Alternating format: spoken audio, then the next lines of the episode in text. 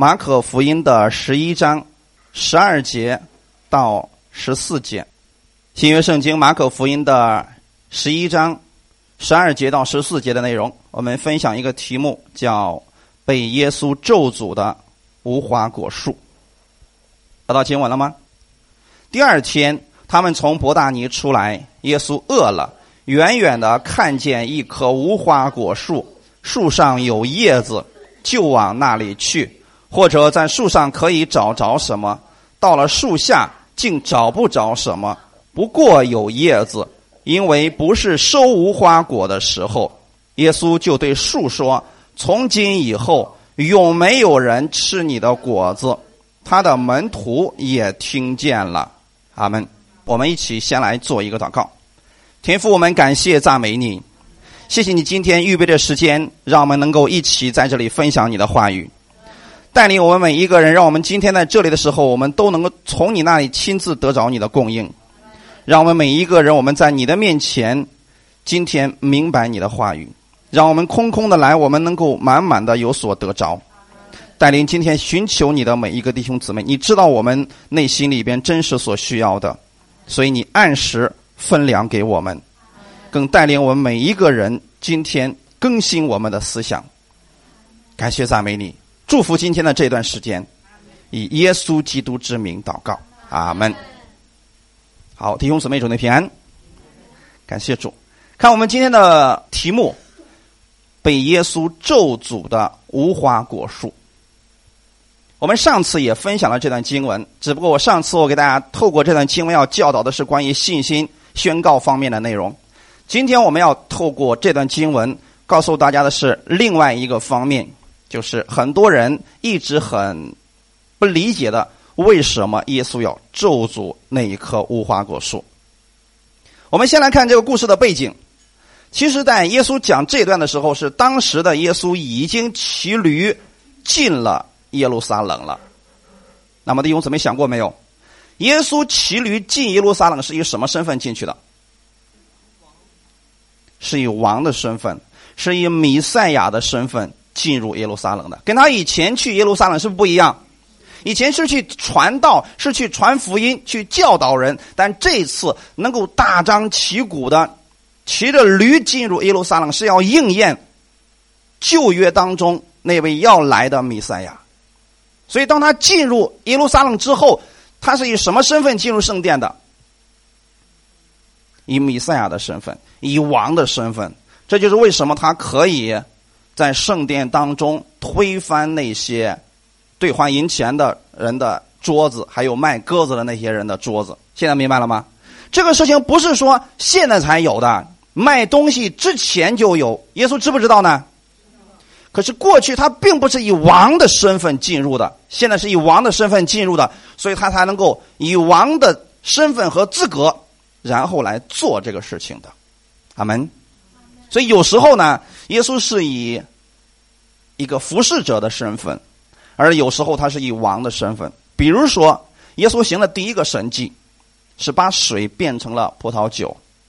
当玛利亚说没有酒了，他是以什么身份跟耶稣说话的？没错，他是以母亲的身份对耶稣说没有酒了。而耶稣回答他是怎么回答的？妇人。我与你有什么相干？原文的意思啊，我们中文是翻译成母亲，其实原文就是妇人。我与你有什么相干？我的时候还没有到。他说这句话是以什么身份在回答他的？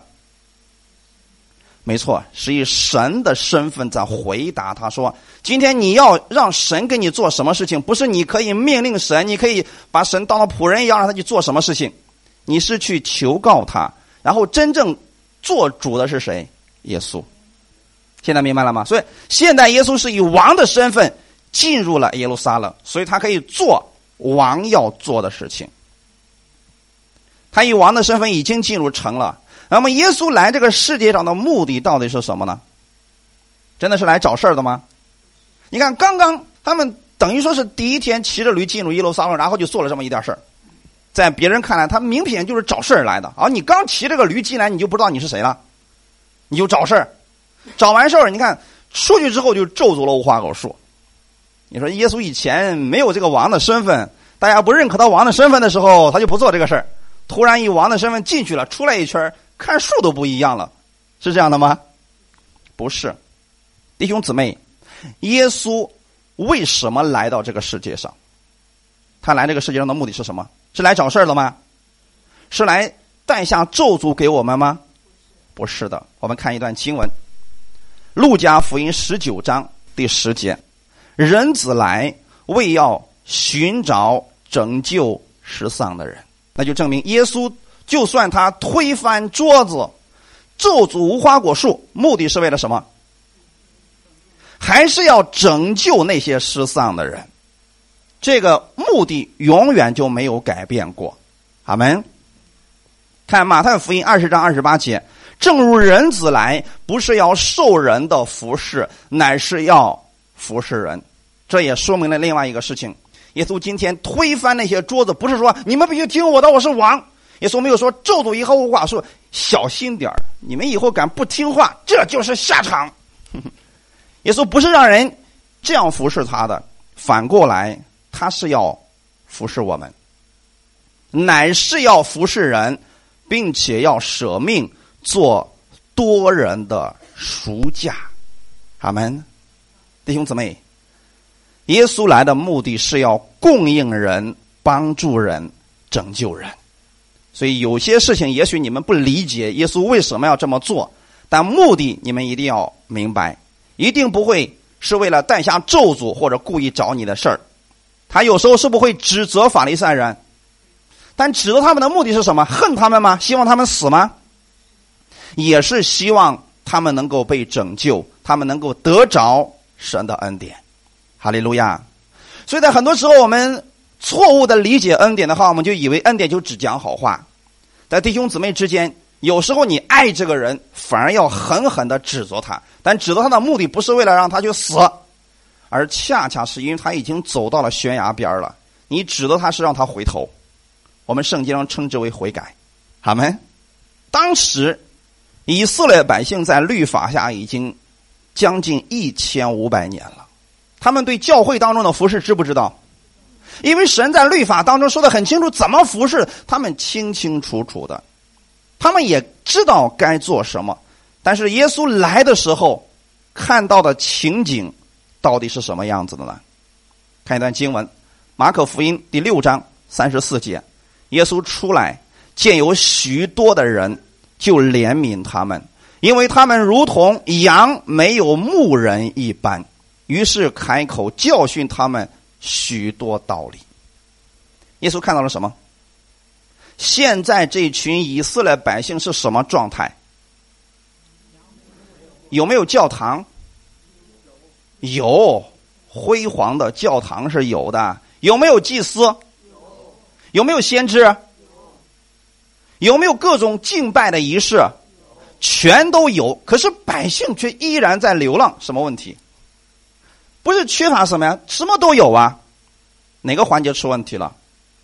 中间这群人出问题了，就证明神的供应已经很完全了，只是人不愿意按照神的方式去做。对不对？所以圣经中才提到了，刚才我们读的十二节里边，他们从伯大尼出来，耶稣饿了。当一个人饿了时候，他会干什么？没错，找东西吃。耶稣饿了，也去找东西吃。结果他就找着了一棵无花果树，远远的看见一棵无花果树，树上有叶子，就往那里去。弟兄姊妹，结果。看到的是只有叶子没有果子，在这里有一个属灵的含义，这正是以色列百姓当时的属灵状态。他们想要吃东西，他们饿了，有没有可以找着吃的东西？没有，他们所看到的是什么？叶子。这个叶子是什么呢？辉煌的圣殿，完备的敬拜仪式。非常高高在上的祭司、文士、长老们，可是就是没有生命。他们有问题了，被隔离；他们有困难了，被赶出去；他们身份低微了，没有人搭理他们。是不是这个当时社会的现状是这样的？所以耶稣来了以后，看到这群羊本来不该如此的，啊，你知道为什么神要先节选以色列百姓吗？神是要赐福给这一群以色列百姓，对不对？赐福给他们，让他们得着富足之后，再去赐福给万民。你知道，如果当时以色列百姓按照神的方式去行的话，他们国里边穷人都不会太穷的，你们知道吗？生命记。我建议大家回去好好读一读。也许你们说我不太喜欢读那段经文、那段那段书，那一卷书对你来说非常的重要。如果你是做生意的，你更应该去读一读那一卷书，那里边隐藏着神在物质上丰富的祝福。以色列百姓，包括今天的犹太人，其实他们。很少接受耶稣的，可是为什么在物质上神那么祝福他们呢？其实他们就是遵守了当时在《生命记》里边所记载的那些律例和典章。现在可明白了？我举一个例子啊，比如说他们中间就提到说，你要以仁慈去待人，然后呢，经常要给别人带来的是赦免，要用宽大的心、爱心去对待你的朋友，对待那些穷苦的，怜悯他们。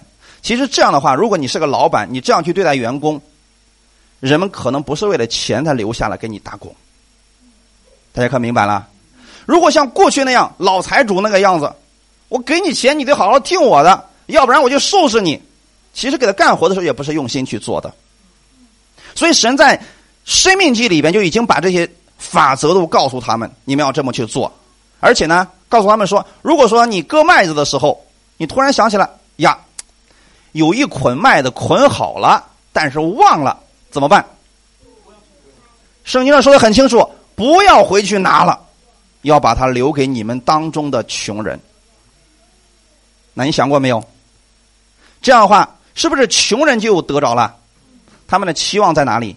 我没有，我今年没有好，没有好的收成，我现在比较穷，不要紧啊，我找一找看看别的田里边有没有留下来的。这样的话，是不是穷人他就能得着一部分的供应了？所以神在一开始的时候就已经把这些法则都给他们。可是他们到最后的时候变成什么样子呢？所有的人都是为了自己，包括在教会当中的。在本文当中，无花果树其实代表的是以色列国，百姓们已经饿成什么程度了？你看耶稣来的时候，是不是当时有很多的人流离失所，找不着供应？耶稣把真理讲明，把供应给他们的时候，当时有多少人跟着耶稣？多不多？太多了！你看那些人渴慕到什么程度？耶稣到河边，他们到河边；耶稣上山，他们上山；耶稣讲一天，他们能听一天。那么这些事情本来应该谁来做的？祭司、文士、法利赛人，你们本应该这样去供应百姓的吧？他们没有做，所以这群百姓饿的没有办法了，剩下里边找不着供应啊，所以到处乱窜。耶稣来了以后，看见有许多的人，就怜悯他们。怜悯他们的时候，因为他们像没有牧人的羊一般。那么他们真的没有牧人吗？有，那个牧人不当牧人了。不做牧人的事儿了，于是开口教训他们许多道理，就证明这群百姓不是真的缺吃的、缺穿的，是因为在真理上根本就没有供应。现在这个时代是不是这个样子的呢？前两天有一个人发了一篇文章，我今天不告诉你们，非得是律法和恩典去分辨这些事情啊，题目就是。教堂里边的空座位，指出了你我的罪。进去一看，你知道里面说的是什么吗？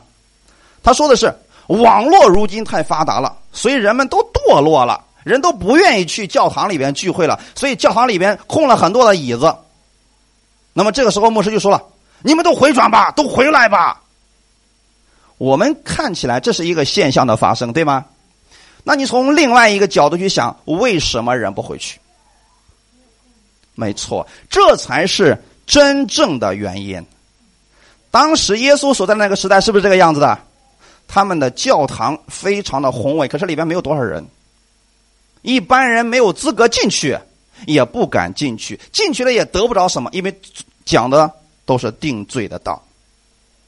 这个就跟现在耶稣一样，耶稣饿了，本来应该从这群服侍的人身上得着供应的，可是没有。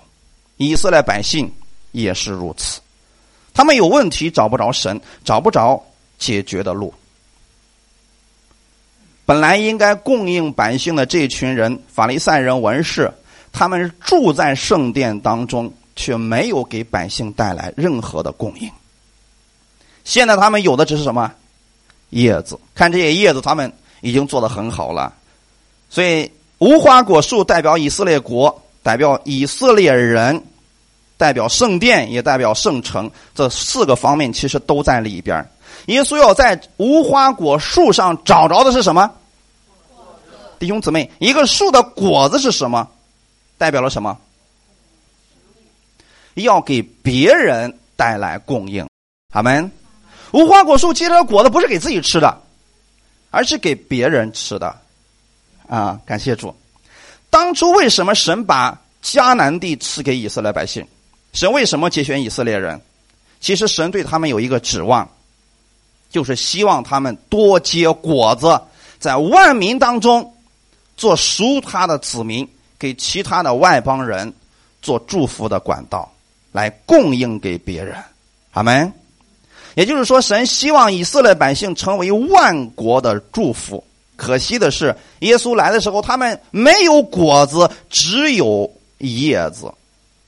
今天我们在恩典之下，如果我们自己都没有得着的话，你不要去供应别人了，你供应别人的只是叶子，就是你把你有的是什么，把你的叶子掐下来吃吧。这个东西不能吃的，为什么耶稣用无花果树呢？你知道无花果树的叶子能吃吗？那里边是有剧毒的，啊各位，所以谁吃谁中毒啊？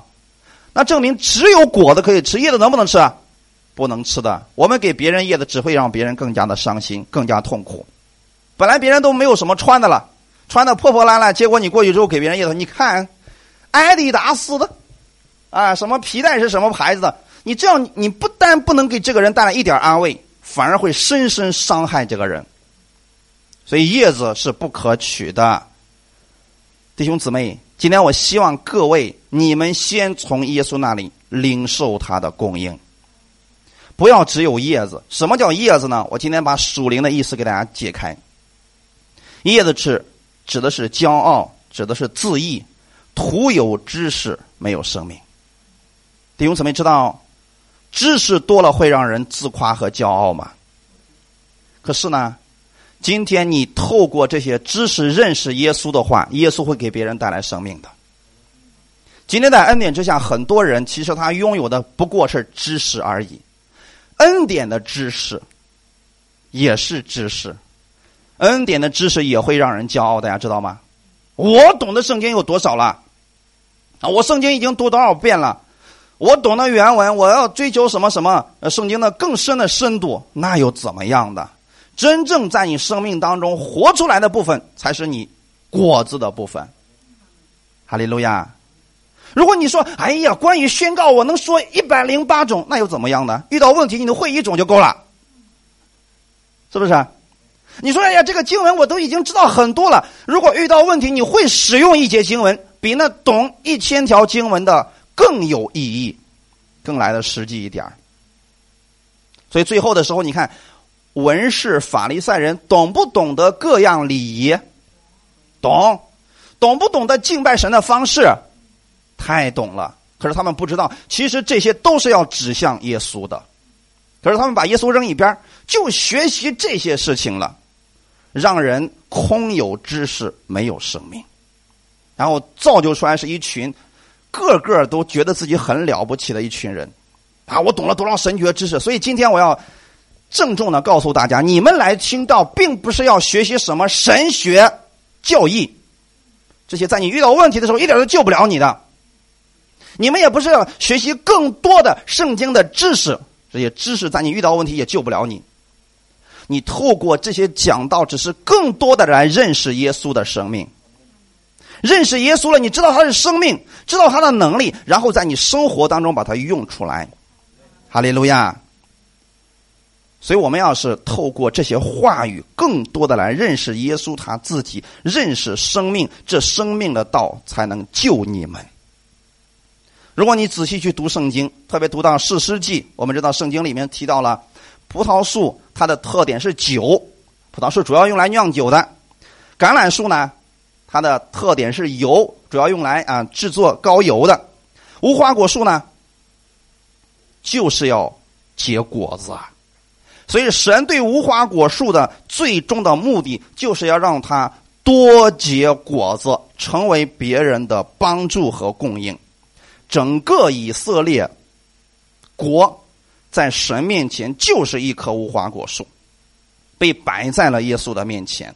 可惜的，这棵无花果树现在只有叶子，有很多很多的叶子，这证明什么呢？他们历史已经很悠久了。叶子越多，代表你知道的越多嘛？啊，你的历史越悠久嘛？此刻他们经历律法已经将近一千五百年了。外面的叶子非常的繁华，有非常雄伟的圣殿，也有圣城，各方面的教义也都形成了。是不是他们因为教义还经常互相争斗呢？法利赛人和撒都该人因为教义经常争斗。这些都已经成型了，这些都叫做叶子，都是外表的东西。可惜只有叶子，没有生命。那么当初跟随耶稣的这十二个门徒，是不是也是这样的呢？一样，不要觉得他们的生命好哪儿去了。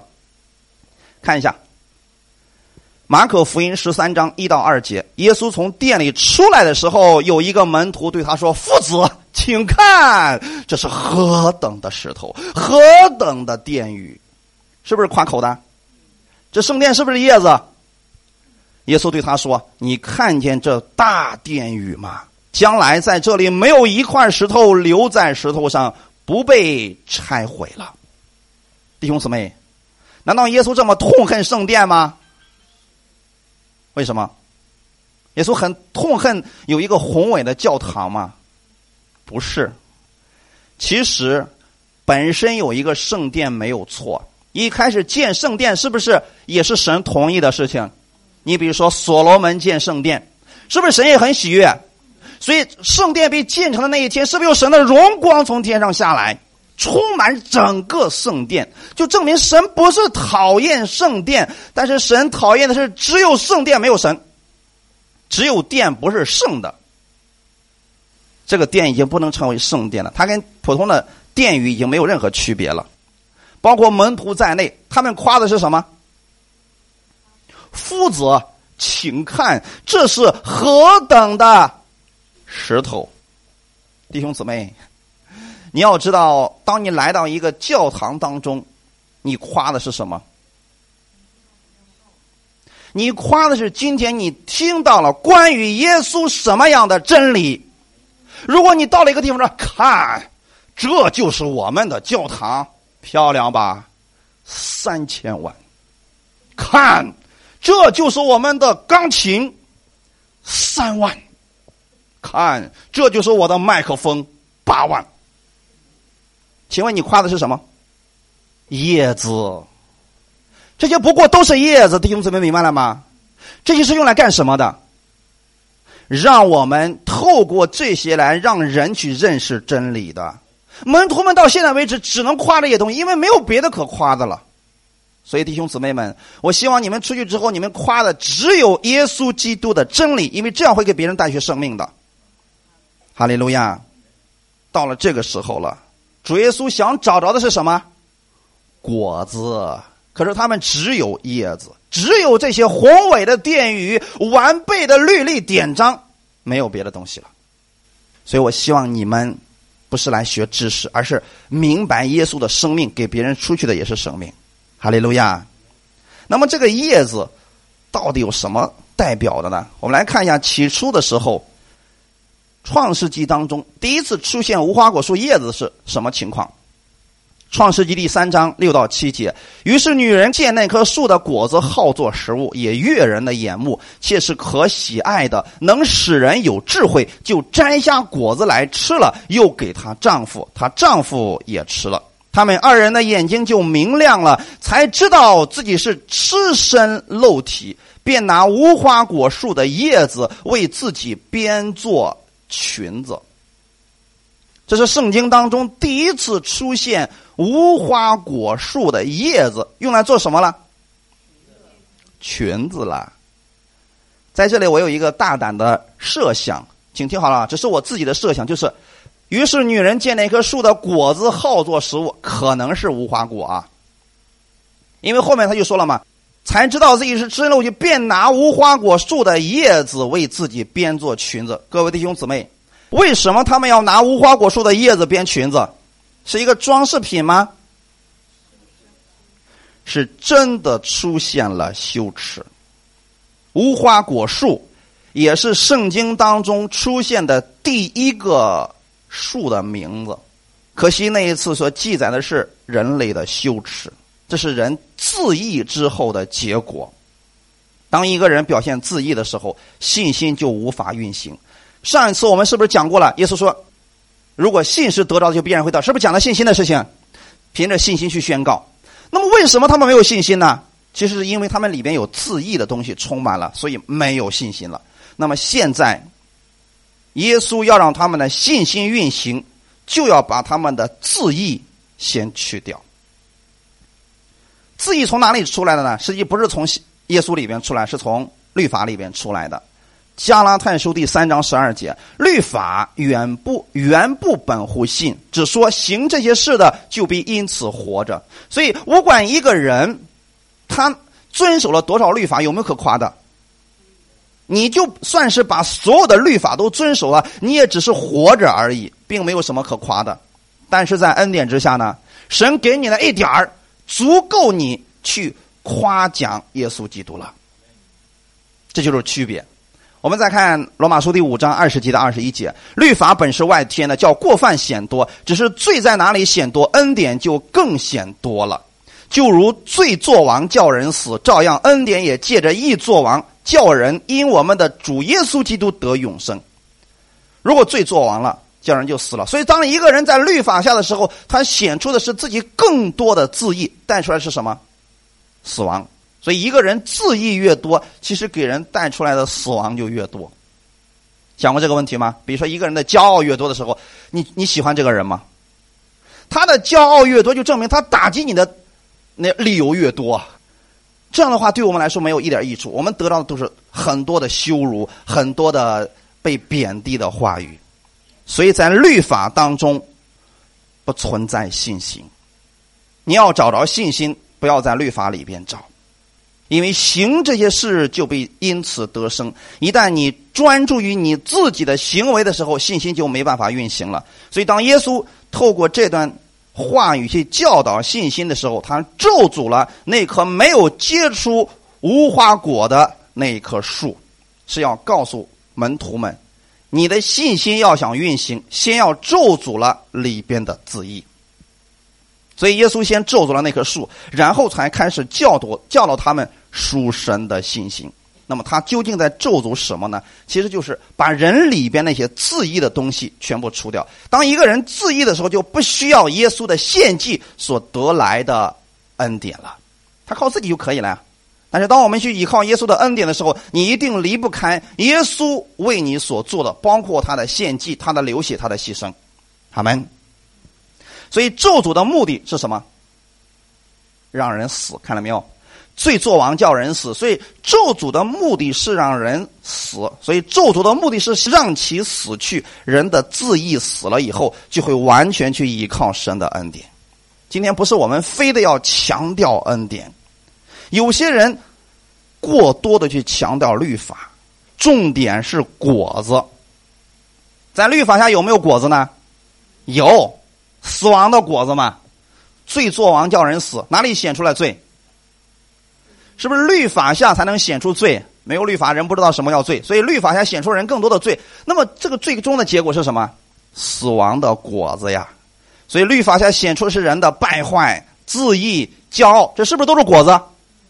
在加拉太书第五章，你会发现有一个对比，一个是情欲所结的果子，哇，一大堆；另外一个是圣灵所结的果子，九种，对吗？这个对比的目的是什么？你看，在律法下，人靠自己就只能结出死亡的果子；但是在恩典下是义的果子。因为我们的主耶稣希望我们树如其名一样，有叶就有果，所以无花果树是有叶子就一定会有果子。可是以色列人有一个错觉，他们以为有了叶子就足够了。各位，今天我们不是说我们我们要努力去学习更多的圣经知识，我们要明白更多的原文，我们要明白更多的教义，这个不重要。你明白这个越多是好事，但是要借着这些去认识耶稣的。如果你仅仅以为说我懂得知识多了，神就与我同在，是不是错的？我懂得了这个教义多了，我懂得什么基督论啦、各种天使论啦、魔鬼论啦，我知道这个越多，神就越与我同在，这个对吗？不对，神与你同在跟这些没有关系，阿门。所以当时你看看以色列的历史。看看耶路撒冷，看看圣殿，他们一直有一个错觉，就是我们有我们的祖宗亚伯拉罕，我们有完备的律例典章，有摩西的律法，有圣殿。难道你说神不与我同在吗？是不是他们一直夸口的东西？所以你们仔细的读四福音书里面，是不是犹太人经常夸口这个事情？我的祖宗是亚伯拉罕呐，啊，我们有摩西的律法呀，所以他们很痛恶做耶稣的门徒。你是耶稣的门徒，我们是摩西的门徒，对吗？他们以这些事情成为了自己的骄傲，看不起别人了。所以他们在圣殿当中其实没有安息，所以耶稣在圣殿当中也没有住在圣殿当中。耶稣是回到了伯大尼。圣经上说的很清楚，他到自己的地方来，自己的人却不接待他。实际上指的是他回到圣殿。应该是他住在圣殿当中的吧？可是那些自义的人却认为耶稣不配住在那里。他不让耶稣在殿里边做王，他们要的只不过是摩西的律例典章而已。弟兄姊妹，耶稣到圣殿里面看到的并不是神的供应，而是一个市场，而是各式各样的人的东西，神的东西没有，而是以利益为中心的市场，是外表繁华。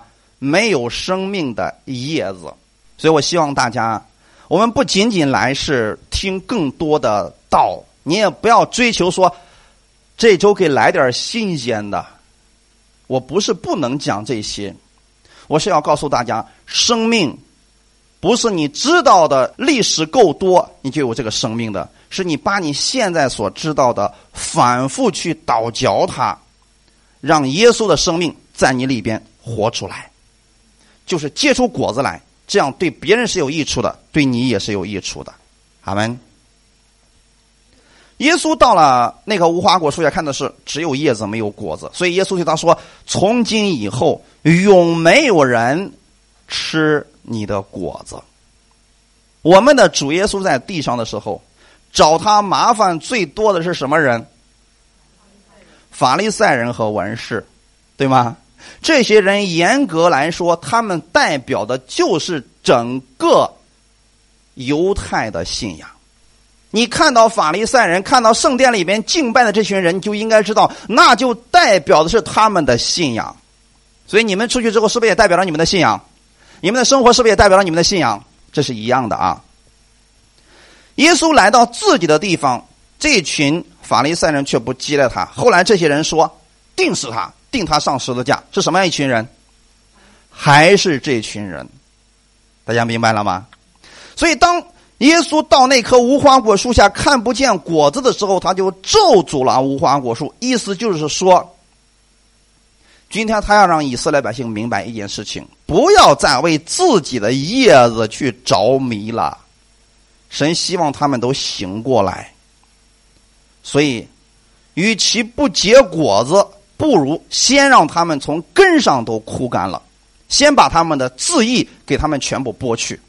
现在明白了没有？为什么耶稣对法利赛人和文士说：“你们这些假冒伪善的文士和法利赛人有祸了？”说了七个祸，对不对？其实耶稣的意思就是把他们的外面的自义、自己可夸的东西全部给他剥去，是让他们学会去依靠耶稣的，要拿掉他们的自义，希望他们可以依靠神。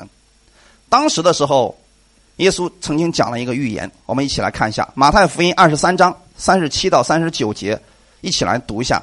耶路撒冷啊，耶路撒冷啊！你常杀害先知，又用石头打死那奉差遣到你这里来的人。我多次愿意聚集你的儿女，好像母鸡把小鸡聚集在翅膀底下，只是你们不愿意。看呐，你们的家成为荒场，留给你们。我告诉你们，从今以后，你们不得再见我，只等到你们说奉主名来的是应当称颂的。这是不是耶稣对耶路撒冷的一个预言？当时耶稣说：“耶路撒冷，耶路撒冷，你常做什么事情？”那么耶路撒冷是个什么地方？圣城是接待先知的地方，对吗？可惜他们不让先知在那儿，反而用来杀害先知，又用石头打死那奉差遣到你们这里来的人。那你说要这个圣殿干什么？现在可明白了吗？如果教会当中我们变成了社会，你到这儿我也勾心斗角，呃，争权夺利，那要教会干什么？还不如把它拆了得了。所以这就是这个意思啊。耶路撒冷现在已经变质了。我多次愿意聚集你的儿女，好像母鸡把小鸡聚集在翅膀底下。你知道母鸡把小鸡放在翅膀底下是干什么的？保护它的呀。我们看有很多的新闻报道说。一场火灾下来，然后呢，母鸡被烧死了。一会儿从母鸡那个翅膀底下跑出一群小鸡儿，就证明母鸡是愿意舍弃自己来保护这群小鸡儿的，对吧？我们的主建立圣殿也好，差遣先知也好，目的来是为了干什么？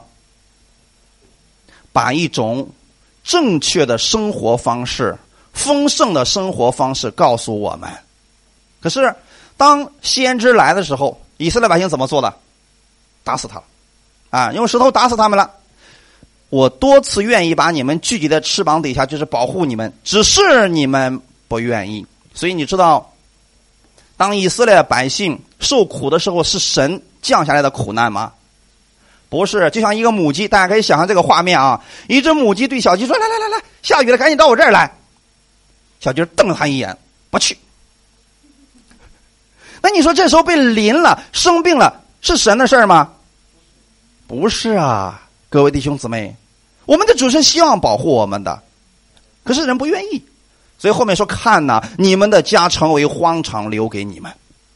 其实这棵树之所以被咒诅，并不是主非得找他的茬是因为他确实白占土地，而这个咒诅临到他们，是因为他们的自义。阿门。我告诉你们，从今以后，你们不得再见我，弟兄姊妹。这里其实是有一个预言要告诉我们：耶稣来到世界上的目的是为了供应我们、拯救我们，让我们可以靠着他过丰盛的生活。可是以色列百姓是不是拒绝耶稣，还杀死耶稣了？当时以色列百姓有一个非常狠毒的预言。当比拉多说：“这个人没有罪啊。”然后呢，他们说不管你怎么说，反正要定死他。然后他们还说一句话说：“杀这个人的罪，归到我们和我们子孙后代的身上。”啊，自己咒诅了自己啊！所以这段话语，你看，从今以后你们不得再见我。你知道，当一个人拒绝耶稣之后是什么后果吗？咒诅就临到了。阿门。因为耶稣就是福音的开始，福音的结束。如果你拒绝了耶稣，就等于说你把福音、把好消息全部拒绝走，那留给你的是什么消息？坏消息。所以他们一连串的坏消息不断的发生。公元七十年的时候，提多率领大军围攻耶路撒冷城，没过多久，耶路撒冷就被毁掉了。当时其实，呃，罗马将军呢，其实不想把这个圣殿给他毁掉的。也没有想要非得把石头全给它拆了，只是当时一把火烧下去之后啊，结果发现可惜了。为什么呢？人家的圣殿上面都是用金子涂涂过的呀，就证明当时的圣殿值不值得夸？太值得夸了！如果你家墙壁是金子刷的，来家客人一定说：“看看看看这墙壁，看这个石头，那都上面是镀金的石头啊！”所以他们有可夸的。结果一把火烧了之后，他们后悔了，他们以为是可能是以为是假的，结果一看，呀，真金呐！那怎么办呢？说，那既然流到石头缝里边去了，就把石头全给我拆开，把里面的金子全给我扒出来。他并不是真的要拆毁圣殿，而是为了里面的金子。结果正好应验了耶稣的那句预言。圣殿被毁之后，当时在圣殿里边敬拜的祭司、文士全部被杀。现在可知道了，他们这个咒诅是不是耶稣非得要咒诅他们？是他们自己选择了咒诅的生活，而真正信耶稣的当时去哪儿了？已经被逼的离开了耶路撒冷了，因为大逼迫开始了。真正信耶稣根本在耶路撒冷就待不住，逼迫他们的是谁？就是这群人。现在你们可明白了？为什么他们能够临到咒诅呢？因为他们不要耶稣，所以最终这些咒诅临到他们身上。他们拒绝了福音，不愿意被神保护而生活，是他们自义的心。是他们落在了咒诅之下，但是这并非主耶稣的心愿。他们，所以这句话，刚才我们读的那句话，从今以后永没有人吃你的果子，指的就是这段话语。大家可明白了？我现在给你们解开的是属灵里边的意思啊。那么过去这个圣殿还在的时候，各种仪式仪式都在的时候，他们夸的是什么？就是圣殿。摩西的律法用这些东西去定罪百姓、捆绑百姓、打击百姓。好，然后主耶稣说：“从今以后再也没有人吃你这样定罪的果子，所以给他毁掉了，没有可夸的了吧？现在还能不能定罪百姓了？不能了，因为圣殿被毁了。现在你还能不能靠着你过去的摩西的律法去自夸了？不能了，因为没有。”地方让你有宏伟的圣殿去聚会，去呃把各种律例典章弄出来，把百姓一尊一尊的分开，一一一堵墙一堵墙的隔开，没有这样的事情了。还有没有机会让你再弄一个市场去卖牛羊鸽子了？没有了。兑换银钱呢？全部都被给毁掉了。现在真正去聚会的，是有一个新的圣殿，它的名字叫教会。阿门。这个圣殿的建立，就是耶稣所说的。耶稣所说的：“我拆毁这圣殿三天以后，我要重新建立起来。”他指的是以身体为殿，好吗？所以各位弟兄姊妹，今天你在哪里聚会不重要，重要的是你敬拜的是谁。重要的是你来敬拜的时候，你的主人是谁。如果你说：“哎呀，我要去那个辉煌的教堂里边”，我不反对。如果那里边没有耶稣，讲的是别的东西，你其实敬拜跟不敬拜结果一样。所以当时他们把自己定罪，把自己审判。过了几十年，就是公元七十年之后，没过多久，以色列国就正式亡国了。那你说这样一个被咒诅的无花果树，还有没有机会活呢？有没有机会活？我们觉得说完了完了。只要被咒诅了，他们就死定了，再也没有机会活了。我们看一段经文，《以西结书》三十七章，其实是一个预言。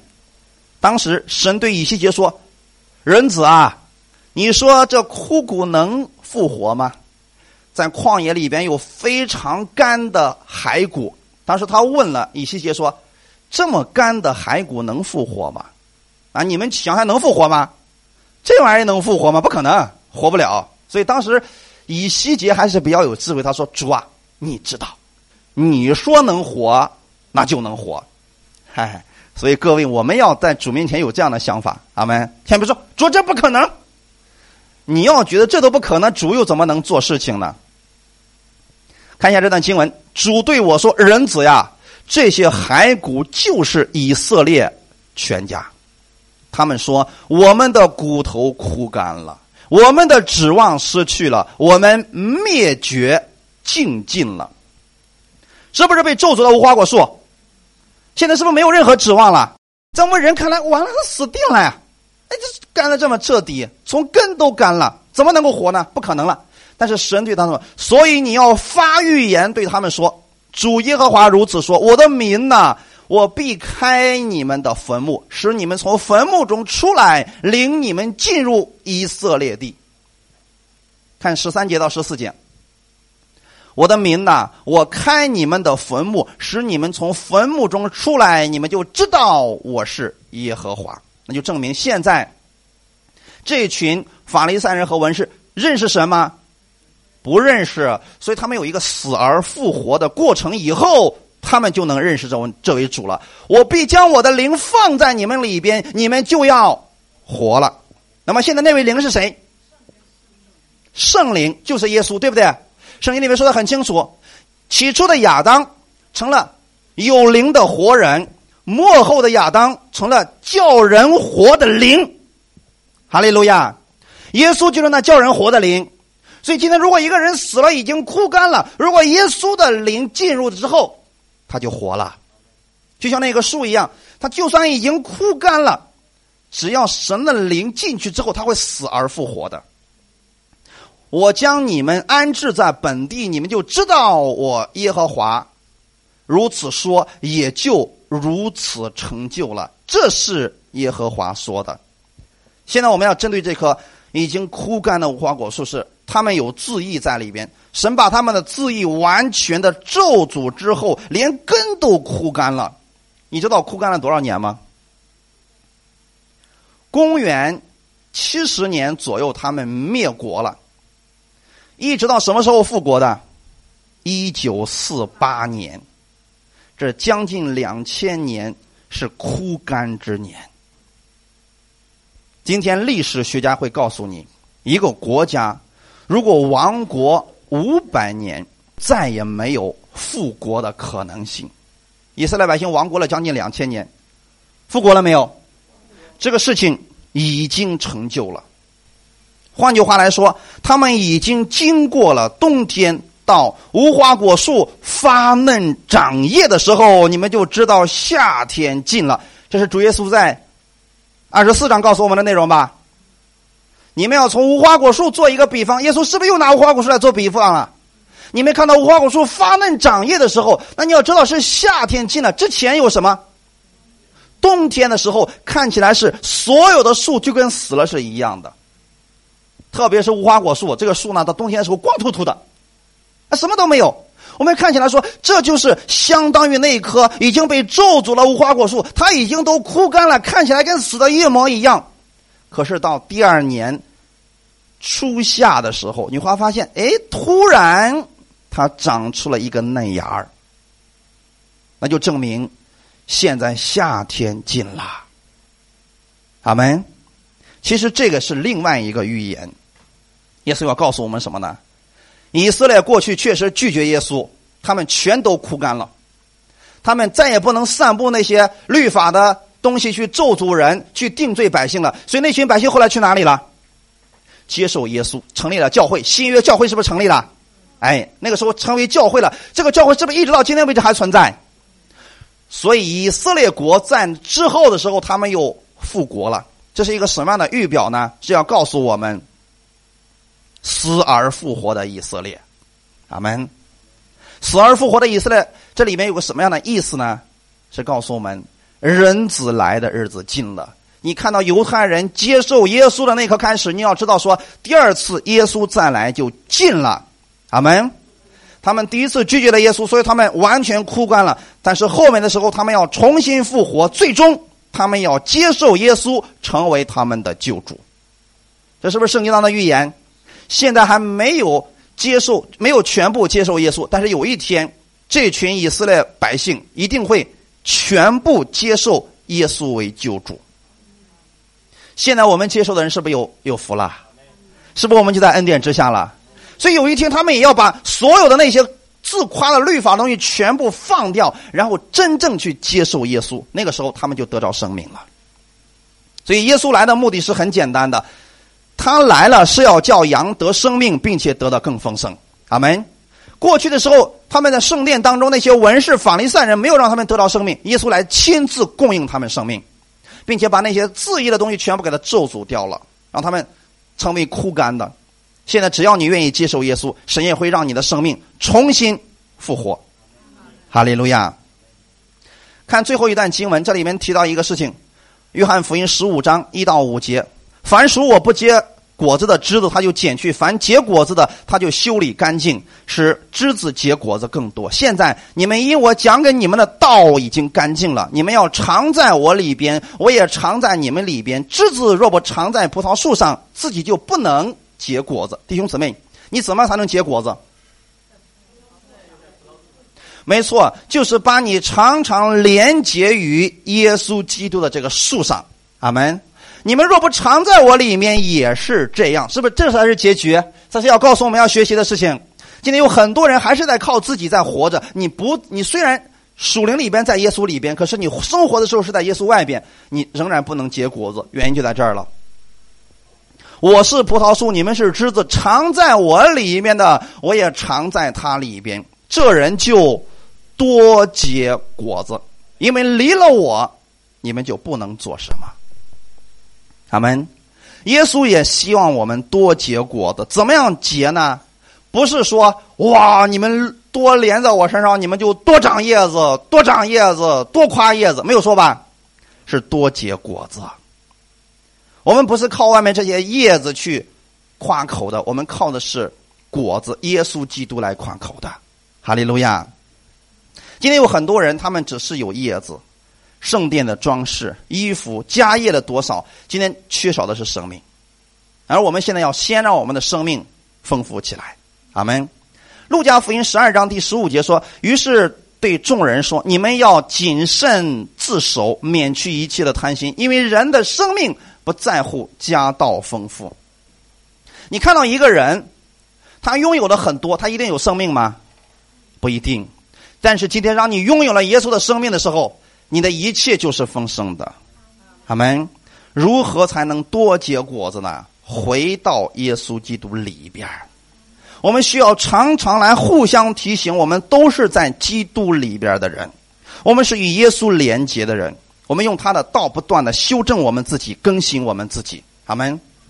所以这里说，现在因我讲给你们的道已经干净了，你们要常在我里边，弟兄姊妹，这就是我们为什么要常常聚会的一个原因了。很多时候我们会靠自己，就会生出一些自意，但是当你来到耶稣基督里边，你被这个道重新去更新的时候，你在生命当中了。我说的是你能够活出这生命的道了。哈利路亚！所以我希望大家，你夸的不再是你自己现在拥有的什么，而是你拥有了谁？耶稣基督。感谢赞美主！耶稣来是要让你得生命，并且得着他那丰盛的生命。阿门。当一个人靠自己自夸的时候，他会落在咒诅之下；但一个人靠着耶稣去夸口的时候，他会在神的丰富当中。感谢主！好，我们一起来祷告。天父，我们感谢赞美你。谢谢你今天帮助我们，让我们透过无花果树的比喻，让我们再一次看到我们自己。我们现在可夸的不是我们外表的装饰，而是我们里边的生命。因为我们里边兴盛的程度，直接决定了我们外面的兴盛程度。主要我们不愿意活在咒诅之下，我们愿意常常在你里边与你连接，被你更新，得着你每一天的供应。你咒诅无花果树是要告诉他们，你们靠自己不能自夸什么。所以你也是希望他们能够去依靠你。今天我不再靠自己自夸什么，我知道我的一切都是你供应给我的，所以我愿意在每一天当中学习去依靠你的恩典而生活。一切荣耀都归给你，奉主耶稣的名祷告，阿门。